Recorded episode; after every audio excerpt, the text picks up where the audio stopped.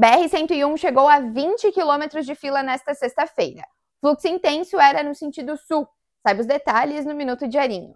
A sexta-feira foi de muito trânsito aqui na região. Acidentes, somados ao alto fluxo de veículos, resultaram em uma rodovia atravancada neste início de fim de semana.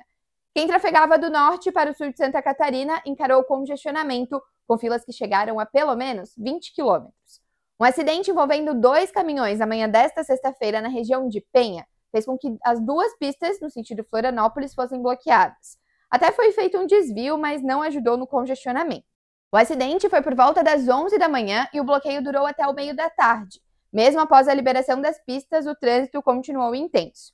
Ainda mais cedo, por volta das 6 da manhã, o congestionamento foi entre Balneário Camboriú e Itapema, após um CrossFox bater contra uma rocha na subida do Morro do Boi.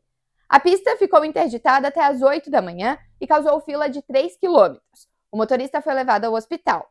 E no final da tarde, a pista da BR-101 em Araquari, no norte do estado, precisou ser bloqueada para destombamento de um caminhão. O bloqueio total também foi no sentido sul e durou cerca de 20 minutos, o que foi suficiente para causar 4 quilômetros de fila. Leia mais notícias em diarinho.net. Com oferecimento Promenac e Motos Honda.